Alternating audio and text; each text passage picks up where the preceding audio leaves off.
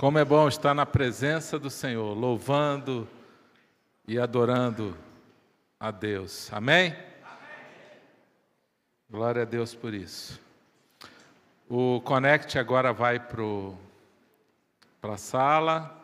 Deus abençoe lá a palavra, a ministração de vocês.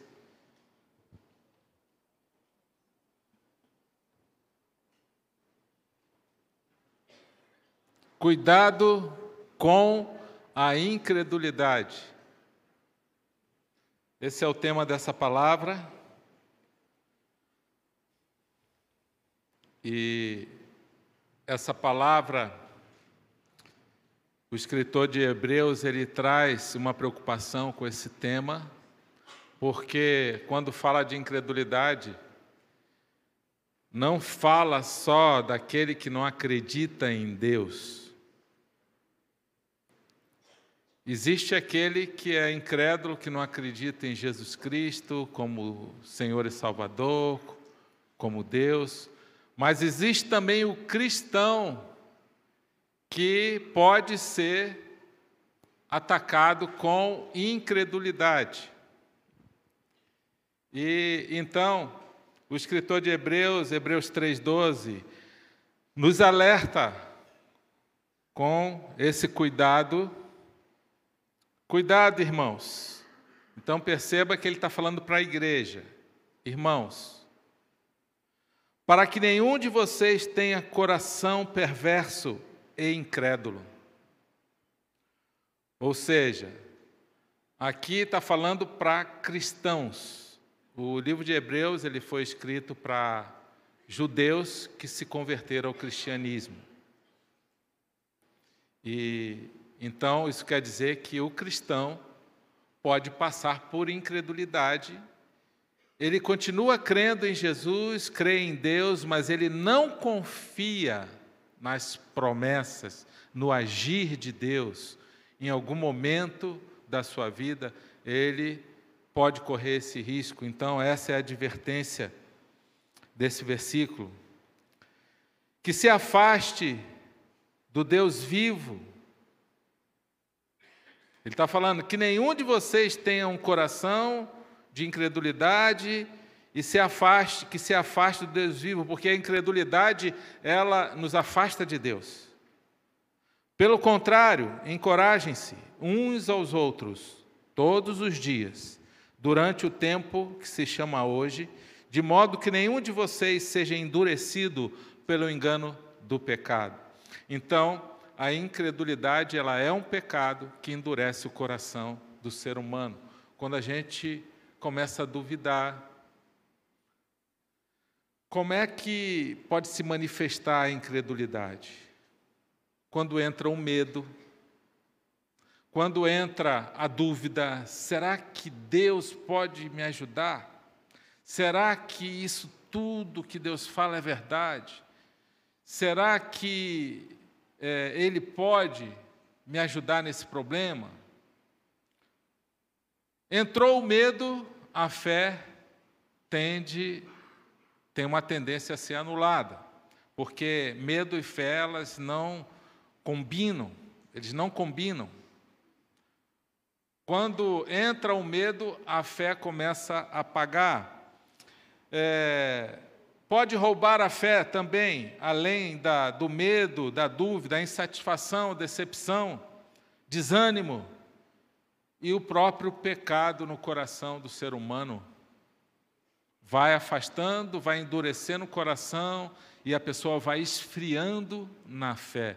Ela acaba se afastando e perdendo então aquele desejo por Deus, de amar a Deus, de levar Deus a sério, de buscar isso.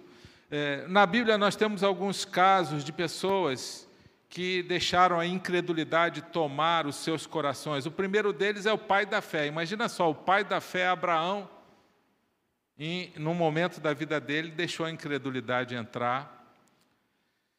E isso foi um grande problema para ele onde ele foi omisso como marido, como sacerdote da casa, e isso gerou um problema para ele. Deus tinha deixado uma promessa para ele. Aos 75 anos, Sara era 10 anos mais nova que ele. Aos 75 anos ele foi chamado. Em Gênesis 12, Deus traz uma promessa para ele que através dele teríamos uma grande nação e todas as famílias da terra seriam abençoadas através de Abraão. E o que, que ele está querendo dizer? Que o Messias viria dessa geração da genealogia de Abraão. Se você for lá nos evangelhos, você vai ver que é, Abraão está na genealogia de Jesus. Porque essa era a promessa de Deus, que a nação de Israel seria formada através de Abraão, ele foi chamado, Deus tirou ele lá da cidade de, de Ur dos Caldeus e trouxe ele, e ele disse sim para Deus, ele largou tudo, Deus falou: sai do meio da tua parentela e vem comigo. E ele falou: Eis-me aqui, Senhor, eu vou. Corajoso, largou tudo por causa de um chamado de Deus. E agora, Deus então traz a promessa para ele que ele ia ter uma grande descendência. Mas ele olhou para Sara, como que vai ser isso? Você é estéreo, eu já estou ficando velho. Como que isso vai acontecer? O tempo foi se passando, se passando, mas a promessa de Deus, ela passa pelo teste do tempo. Tudo aquilo que Deus prometeu, para nós, nós temos que aprender a esperar em Deus. E muitas das vezes não vai ser no tempo que a gente espera, vai ser no tempo de Deus.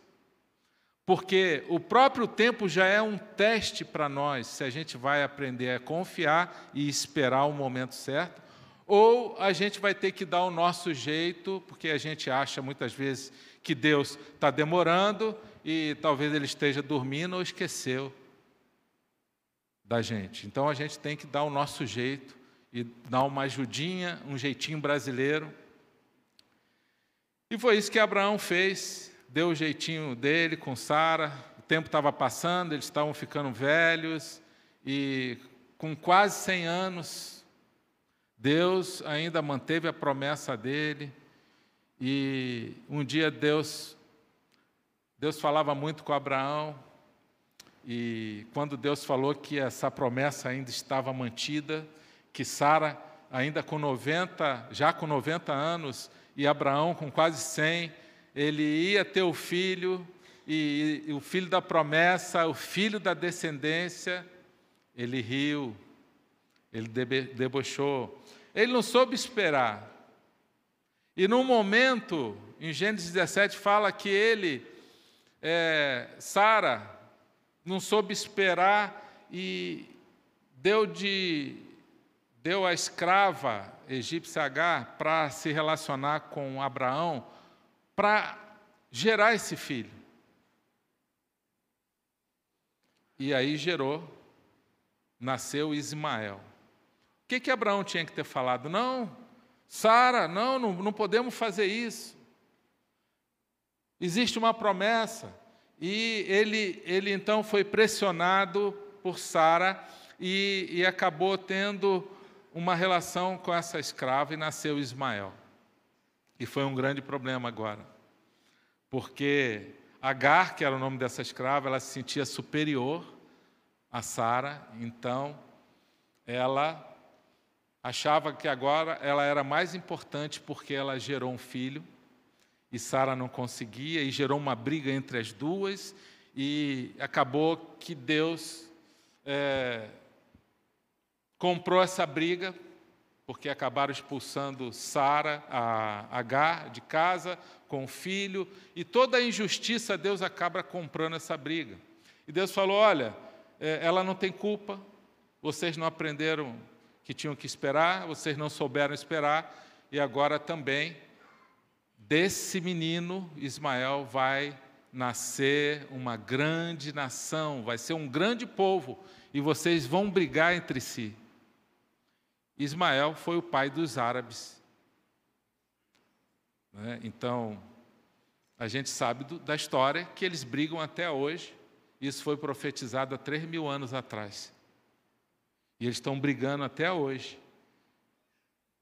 Israel, o tempo todo, é inimigo do povo árabe. Inclusive, quem entra num, num país árabe, eles vão olhar o passaporte para ver se passaram em Israel primeiro.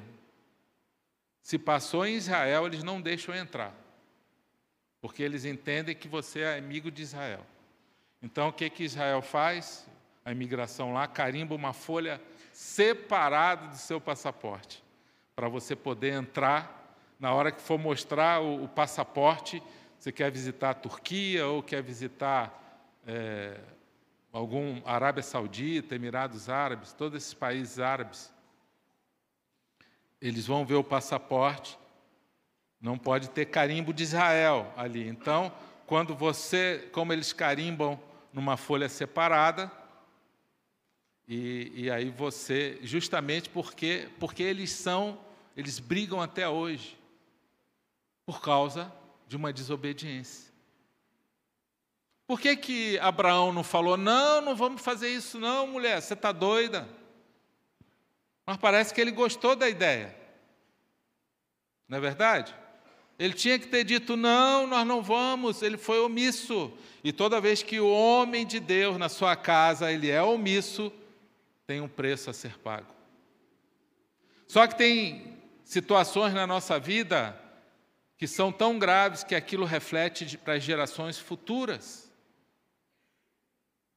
Tem desobediências na nossa vida que vão refletir em gerações futuras e a gente precisa então entender o quanto isso é importante para Deus. E então Deus falou: Olha, porque vocês riram quando Isaac nasceu, que era o filho da promessa, Abraão tinha 100 anos. E então Sara 90 anos. Imagina uma mulher de 90 anos grávida. É possível? Sim ou não? Aos olhos humanos? Mas para Deus que tudo é possível, o que crê? O nosso Deus é o Deus do impossível e ele faz essas doideiras assim.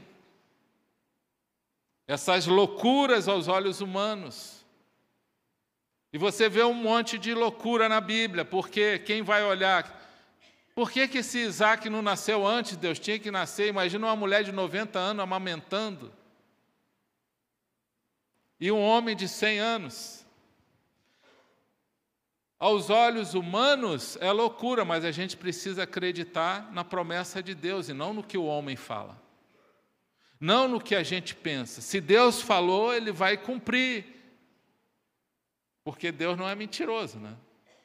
Diz a Bíblia que Deus não mente. E então ele fala: porque vocês riram quando eu falei que Isaac ia nascer, na idade avançada de vocês, vocês debocharam, agora o nome dele vai ser Isaac. Isaac significa riso. Então eles vão ter que chamar o filho de riso. Riso, vem cá.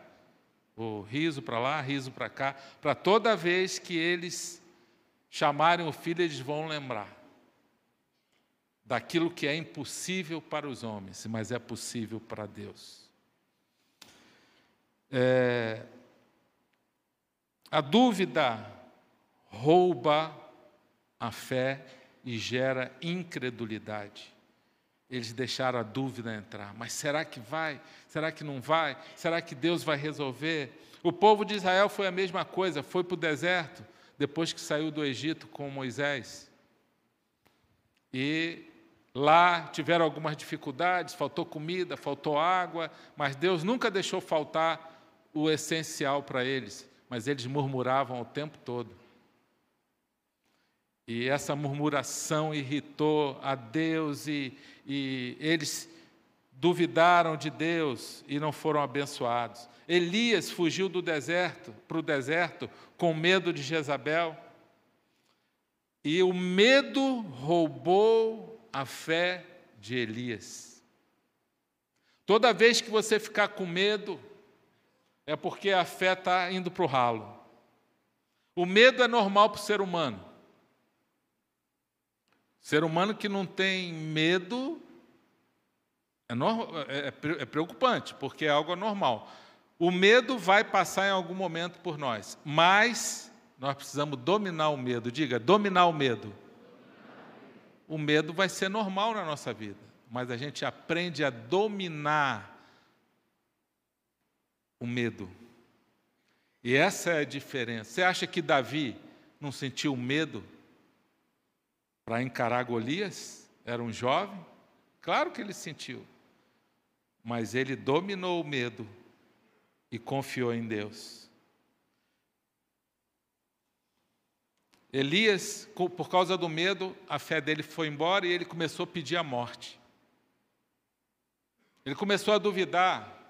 Ele, ao mesmo tempo, venceu 450 profetas de Baal, agora por causa de uma ameaça de uma mulher, a rainha Jezabel, que era esposa de Acabe. Uma mulher terrível, que queria prejudicar o povo de Deus, matou muitos profetas. E agora jurou de morte o profeta Elias, que era um homem de Deus, tão usado por Deus, ele foge para o deserto e ele faz uma coisa que a gente não pode fazer. O companheiro dele de oração, o parceiro dele, ele fala: Não quero ir contigo, eu vou sozinho para o deserto. Porque nos momentos difíceis, a gente sempre vai precisar de alguém para orar por nós. Nos momentos difíceis, Deus fala para a gente não ficar sozinho. Tiago 5,16 fala: orem uns pelos outros e confessem as suas culpas e as suas fraquezas uns para os outros, para que sejam sarados, porque a oração do justo é poderosa e eficaz. Elias foi sozinho para o deserto. E sabe o que aconteceu? Ele pediu a morte. Senhor, quero morrer. Senhor, pode me levar. Eu não sou melhor do que ninguém. Eu já cumpri a minha missão e eu não aguento mais essa pressão. E ele correu. Ao mesmo tempo, ele enfrenta 400 homens e agora ele está fugindo de uma ameaça de uma mulher. E Deus teve misericórdia dele, ainda renovou as forças dele para ele prosseguir. Os discípulos de Jesus também Mostraram incredulidade quando estava no barco com Jesus na hora da tempestade e tempestade veio, eles ficaram desesperados, perderam a fé e foram lá acordar Jesus. Jesus, a gente está sofrendo aqui e a gente vai morrer, o Senhor está dormindo. Que Deus é esse que não se preocupa com os seus filhos, com os seus discípulos? O Senhor não se importa com a gente? Jesus acalmou o mar, acalmou o vento e falou: A fé de vocês é pequena. Isso era um teste, mas vocês foram reprovados. Jesus, ele curou muita gente em tudo quanto era lugar que ele passou, mas teve um lugar que ele não conseguiu curar pessoas. Ele era o próprio Deus, mas ele reconhece que ali ele não pôde fazer grandes coisas. Que foi na própria cidade dele, chamada Nazaré, onde ele foi criado. As pessoas por terem intimidade com Jesus, conhecerem a família, e filho de Maria, irmão de Tiago, irmão de Judas, não o Judas Iscariotes. Eu conheço a família dele, eu brinquei com ele e tal, e não sei o quê, e a gente conhece, como é que ele está falando que ele é Deus agora e é o Salvador? Eles não deram crédito ao que Jesus falou. E olha o que diz o texto. Mateus 3,54. Chegando à sua cidade, começou a ensinar o povo na sinagoga. Todos ficaram admirados e perguntavam: De onde lhe vem esta sabedoria e estes milagres? Não é este o filho do carpinteiro? O nome de sua mãe não é Maria? E não são seus irmãos Tiago, José, Simão e Judas? Não estão conosco as suas irmãs? De onde, pois, ele obteve todas essas coisas? E ficavam escandalizados por causa dele. Mas Jesus lhe disse: só em sua própria terra, em sua própria casa, é que um profeta não tem honra. A intimidade pode roubar a honra. A intimidade pode gerar algum nível de desrespeito, porque muitas pessoas, por causa do excesso de intimidade, elas podem cair na fraqueza de gerar um desrespeito. E aquelas pessoas não respeitaram Jesus porque conheciam. Foram, é, é, brincaram com eles é, quando ele era jovem, quando ele era criança, e cresceram juntos. E aí Jesus fala então uma frase que é muito conhecida. Jesus disse: Só em sua própria terra, em sua própria casa, é que um profeta não tem honra e não realizou muitos milagres ali por causa da incredulidade deles. Sabe o que, que Deus está falando? A incredulidade rouba o sobrenatural que Deus quer fazer. Rouba o milagre que Deus quer fazer na sua vida, responder a sua oração. De repente você precisa de um grande milagre na sua vida, seja na saúde, seja nos relacionamentos, seja no trabalho, seja um milagre financeiro, ou até mesmo a salvação. Quando a gente duvida, o céu se fecha. O que Deus está falando aqui, olha, o milagre precisa de fé, precisa crer, que, crer que seja possível. A incredulidade impede a autoridade e o poder de Deus de operarem em nossas vidas. Tomé duvidou da ressurreição de Jesus. Ele duvidou e falou: Eu só vou crer realmente se eu ver ele, porque ele não tinha visto ainda, era o único discípulo que não tinha visto Jesus. E se eu tocar nas marcas, nas cicatrizes dele. E no momento que eles estavam reunidos, todos agora, todos os discípulos, Jesus aparece no meio deles e chama: Tomé, você duvidou? Vem cá, toca aqui. E quando ele tocou, ele declarou: Deus meu, meu Deus, eu creio em ti. E ali Jesus falou uma frase muito importante. Tomé, você precisou ver para crer. Mas bem-aventurado, felizes são aqueles que não viram e creram. Sabe quem são esses? Diga assim: nós. Nós vimos Jesus sendo crucificado? Sim ou não? Nós vimos ele depois que ele ressuscitou? Sim ou não? Mas ele está vivo à direita do Pai. Amém? Você crê nisso? Glória a Deus. Nós cremos. E a Bíblia diz que ele está como um advogado à direita do Pai, intercedendo por cada um de nós. Nós cremos pela fé. Nós não vimos. E essa é a definição de fé. Em Hebreus 11, 1, é a certeza daquilo que você espera e a prova daquilo que você não vê. A partir do momento que a gente quer ver, quer ter a certeza, quer ver, a gente precisa, já não é mais fé.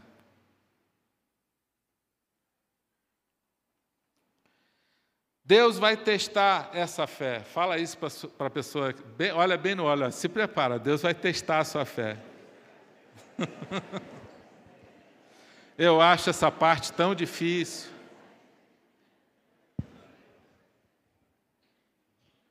Eu acho essa parte tão difícil porque eu tenho mais de 30 anos de vida cristã. E Deus ainda continua testando a minha fé até hoje. Eu já falei para ele, Senhor, eu creio. Ele fala, então mostra. eu te amo, Senhor. Ele fala, então mostra. E o amor é assim. E a nossa fé, porque a fé opera pelo amor. Para ter fé, precisa ter o amor operando. Em Gálatas 5 fala sobre isso. Deus vai testar a nossa fé o tempo todo. Talvez essa semana, quando você sair daqui, você vai ser testado em algum momento, para ver se você crê em algum momento. Então, o que, que ele faz? Ele nos prova. A aprovação vem de Deus e a tentação vem do inimigo. A tentação é aquilo que nos faz pecar. Deus não quer que a gente peque, então ele não vai tentar ninguém, diz a Bíblia. Mas Satanás quer que a gente peque, então ele vai querer oferecer, é uma armadilha. A tentação é sempre uma armadilha para a gente cair no pecado. Aprovação não, aprovação, Deus é um teste, é um momento difícil, mas não está relacionado a pecado. O propósito da aprovação é gerar maturidade e crescimento com Deus, é fortalecer a fé. Mas no momento da aprovação é que é o teste. E Deus vai ver como que a gente vai se comportar.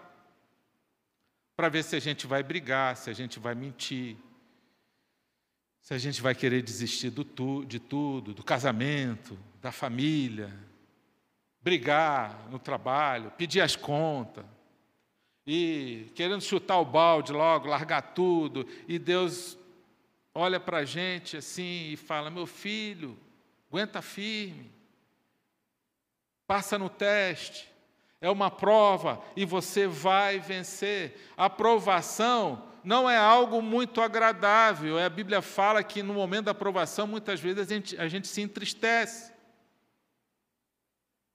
Mas é um teste, porque Deus quer ver se a nossa fé é verdadeira ou se a gente está seguindo Ele só para ficar tudo de boa. Senhor, eu vou te seguir agora, mas trata de fazer tudo que eu quero. Não quero ter problema de dinheiro, não quero ter problema de saúde, quero que todo mundo goste de mim, todo mundo me trate bem. Eu quero que a minha mulher leve café na cama para mim. Eu quero que meu marido lave a louça todo dia. Eu quero, eu quero, eu quero, olha, não quero mais aborrecimento. Quero que meus filhos declarem o, o, amor a mim todo dia e fale que eu sou o pai, melhor pai do mundo.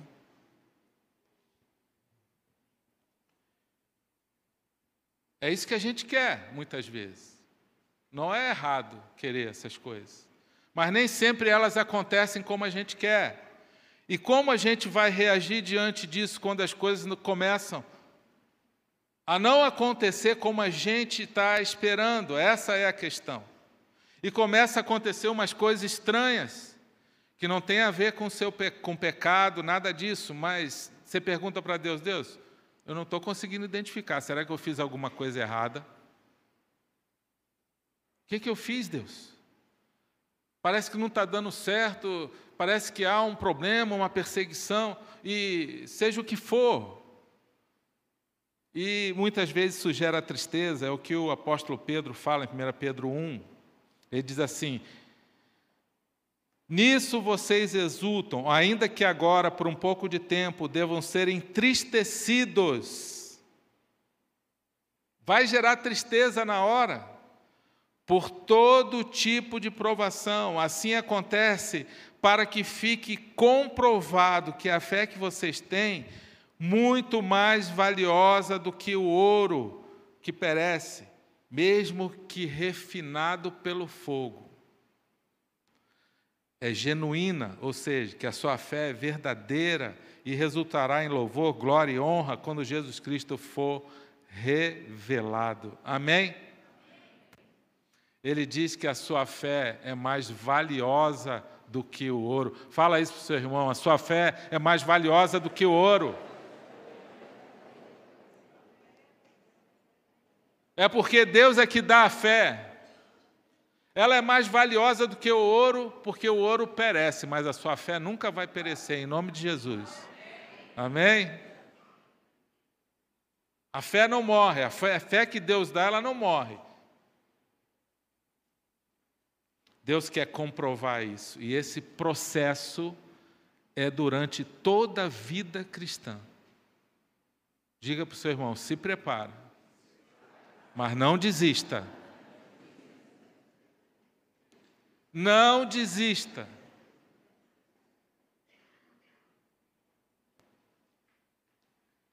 Deus é fiel e Ele vai estar contigo e Ele vai te sustentar.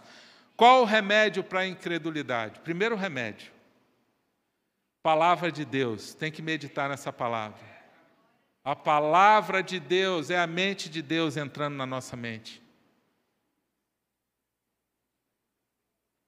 Vai dar vontade de ler a Bíblia todo dia? Já adianto para você que não. Tem muito mais coisa legal para fazer do que ler a Bíblia. Mas remédio precisa sentir vontade para tomar? Sim ou não? Hein? Sim ou não? Quando o teu filho está doente lá, aquele remédio ruim, horrível, ele fala assim: Eu não gosto desse remédio, eu não vou tomar. Aí você fala para ele: Tá bom, filhinho, tem problema não. Você faz isso? Não. Você sabe que é remédio, é ruim, mas é bom. E vai dar certo. A Bíblia é assim. Às vezes a gente lê umas coisas que não dá para entender muito bem, mas a gente persevera. Aí tem uma parte que a gente entende melhor. E aquele pensamento vai entrando na nossa mente. E Deus está vendo o teu esforço. Deus está vendo que você está levando ele a sério. Por exemplo, a gente vai meditar em Lucas aí. Você vai ter que parar um tempinho. Se disciplinar. Sem disciplina, ninguém cresce. Sem disciplina, não há crescimento com Deus. Você vai ter que parar. Não, eu vou parar aqui. Eu quero levar Deus a sério. Romanos 10, 17 fala que a fé vem pelo conhecimento, pelo ouvir a palavra de Cristo, a palavra de Deus.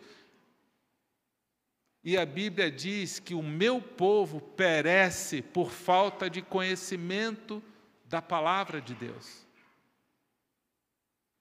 Então, o primeiro remédio é a palavra, você tem que levar a sério isso. Então, separa um tempinho, começa a ler a palavra. Lá no GA, compartilhe a palavra, que Deus vai falando no seu coração. E, com certeza, a sua fé vai aumentando. Outro remédio, oração e jejum. A oração é pedir por mais fé. E a oração, os discípulos pediram por, por mais fé. Se os discípulos que estavam andando com Jesus que viram morto ressuscitando, viram aleijado andando, leproso sendo curado, pão sendo multiplicado. Se eles que estavam ali pediram a Jesus, Senhor, acrescenta-nos fé, aumenta a nossa fé, imagina a gente. Na oração, peça a Deus para aumentar a sua fé. Senhor, aumenta a minha fé, aumenta, Senhor. É uma oração que Deus ensina. Por isso que ele fala que a gente tem que orar com fé lá em Tiago 1. Ele fala: peça com fé, porque se você não pede com fé, você não recebe. Oração e jejum. O jejum te deixa mais sensível espiritualmente para ouvir a voz de Deus. Outro remédio, guardar o pensamento. Você tem que proteger a sua mente quando vier a dúvida de Deus, aquele pensamento maligno Será que Deus vai resolver? Será que Deus vai me ajudar? Será que Deus vai me proteger? Será que. Já manda esse pensamento embora. Será que o que está na Bíblia é verdade? Já manda esse espírito de incredulidade embora em nome de Jesus. A Bíblia fala em Provérbios 4, 23: guarda o teu pensamento, porque dele depende toda a sua vida. Amém? O que você pensa, você sente. O que você sente, daqui a pouco você está fazendo. E o que você faz é, é, revela o teu caráter. Então, o caráter de uma pessoa começa com o pensamento. Você pensa, você sente, você faz. E o que você faz revela o teu caráter. Perceba então que o pensamento é que governa a nossa vida, o nosso pensamento governa a nossa vida. E gera a nossa identidade, revela quem a gente é. Se eu pensar numa lógica humana, eu vou ter problema. Eu vou ter que pensar inspirado por Deus. Então, o meu pensamento tem que entrar o pensamento de Deus na minha mente para eu poder parecer com Jesus, poder perdoar quando não dá vontade de perdoar, poder pedir perdão na hora que eu erro, demonstrar amor por aquele que não merece, honrar aquele que não merece honra, andar duas milhas quando alguém te pedir para andar uma. Isso, esse é, o, é o, o, o padrão de Jesus. Mas como isso é difícil?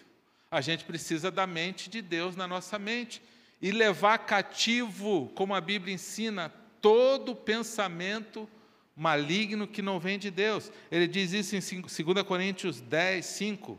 Destruímos argumentos e toda pretensão que se levanta contra o conhecimento de Deus e levamos cativo todo pensamento para torná-lo obediente a Cristo. Então, aquele pensamento maligno para ficar com raiva de uma pessoa, me vingar de uma pessoa, ou duvidar de Deus, ou será que Deus vai resolver? Será que Deus é fiel mesmo? Seja o pensamento maligno qualquer um, você leva ele cativo a Cristo, em obediência a Ele.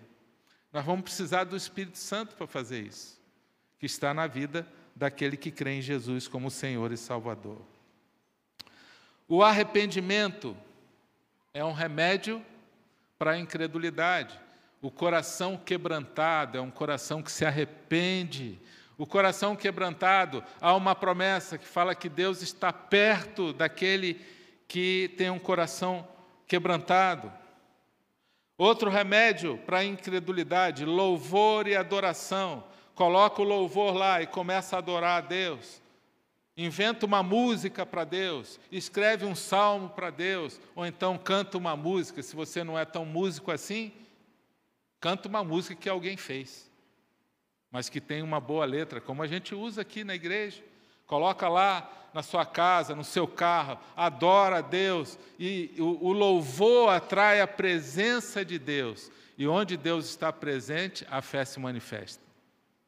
João 4,23 diz que os verdadeiros adoradores adoram o Pai em espírito e em verdade, e são estes que o Pai procura. Deus vem para perto na hora da adoração, na hora que você está louvando, na hora da incredulidade, veio a dúvida, veio o mau pensamento, você coloca o louvor e começa a adorar a Deus.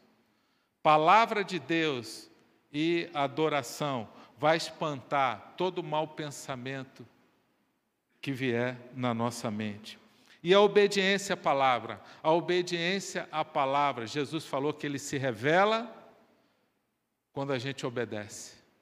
João 14, 21. Aqueles que me amam obedecem os meus mandamentos.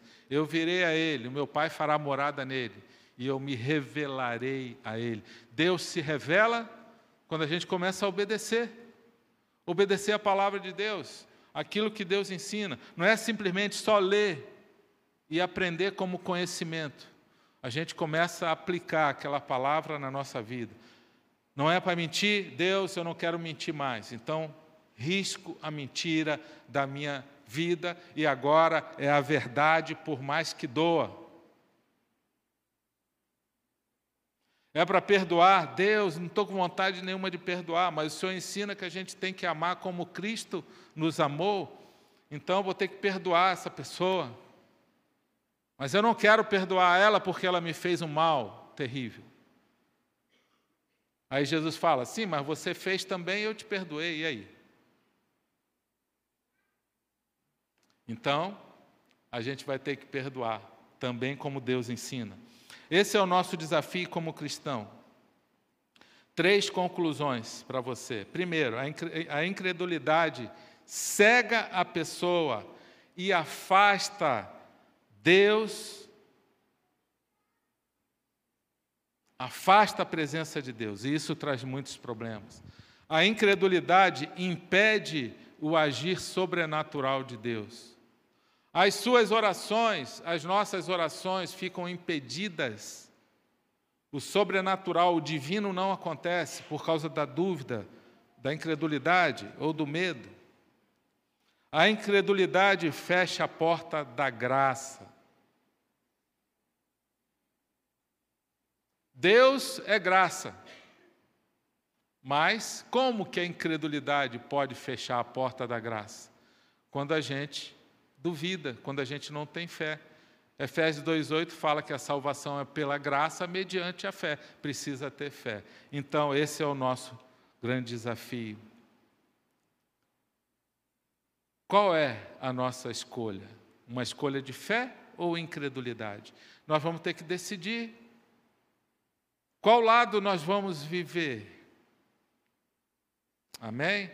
A decisão que nós precisamos tomar é pela fé, pela confiança em Deus e mandar toda a incredulidade embora, toda a dúvida, em nome de Jesus. Amém? Vamos ficar de pé.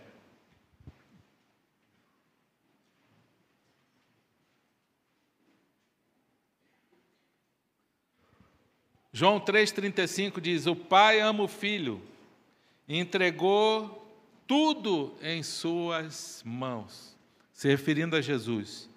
Quem crê no Filho tem a vida eterna, já quem rejeita o Filho não verá a vida, mas a ira de Deus permanece sobre ele.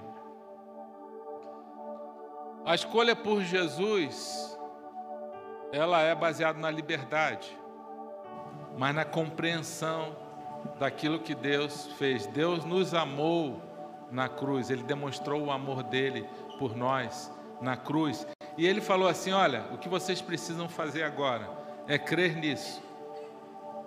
E se vocês creem, eu venho fazer morada dentro de vocês através do meu Espírito. E as suas vidas não serão mais a mesma. Nós precisamos entender isso e fazer valer a pena se você quer levar Deus a sério na sua vida, precisa de Cristo. Enquanto a pessoa não crê em Jesus, ela está vivendo uma incredulidade. Tinha a história de um alpinista incrédulo que não acreditava em Jesus e ele decidiu subir um monte. E ele decidiu subir sozinho porque ele queria glória para ele. E ele foi subindo, subindo e chegou quase lá em cima. Houve uma mudança de tempo. E quando ele estava subindo, amarrado numa corda, ele caiu e ele veio rolando, mas aquela corda é, é, estava amarrada nele e ele continuou caindo. E no meio daquela queda, ele falou assim: Jesus, se tu existe mesmo, me tira dessa, me salva. E quando ele fez esse pedido, essa oração, a corda se prendeu em algum lugar e ele ficou pendurado. E uma voz falou com ele assim, e muitas vezes ouvimos essa voz. Uma voz falou para ele: Se você confia em mim mesmo de verdade, corta essa corda agora. E ele não conseguiu fazer isso. E depois foi a equipe lá de socorro e achou ele pendurado na corda, a dois metros do chão, morto, congelado ali. Muitas vezes nós agimos assim com Deus. Deus nos desafia e fala: corta a corda. A corda representa aquilo que nós confiamos com os nossos próprios braços. Quando nós cortamos a corda, nós entregamos tudo para o Senhor e deixamos Ele cuidar. Amém? Deus está chamando pessoas para cortar a corda hoje aqui. Deus está tocando agora algumas pessoas que precisam cortar a corda da incredulidade, onde você tem se guiado no teu braço, onde você tem se guiado na sua força. E Deus está chamando você a entregar e confiar nele toda a tua angústia, todo o seu medo, toda a sua dúvida e falar: Senhor, eu creio, Senhor. Amém? Vamos louvar, vamos adorar o Senhor.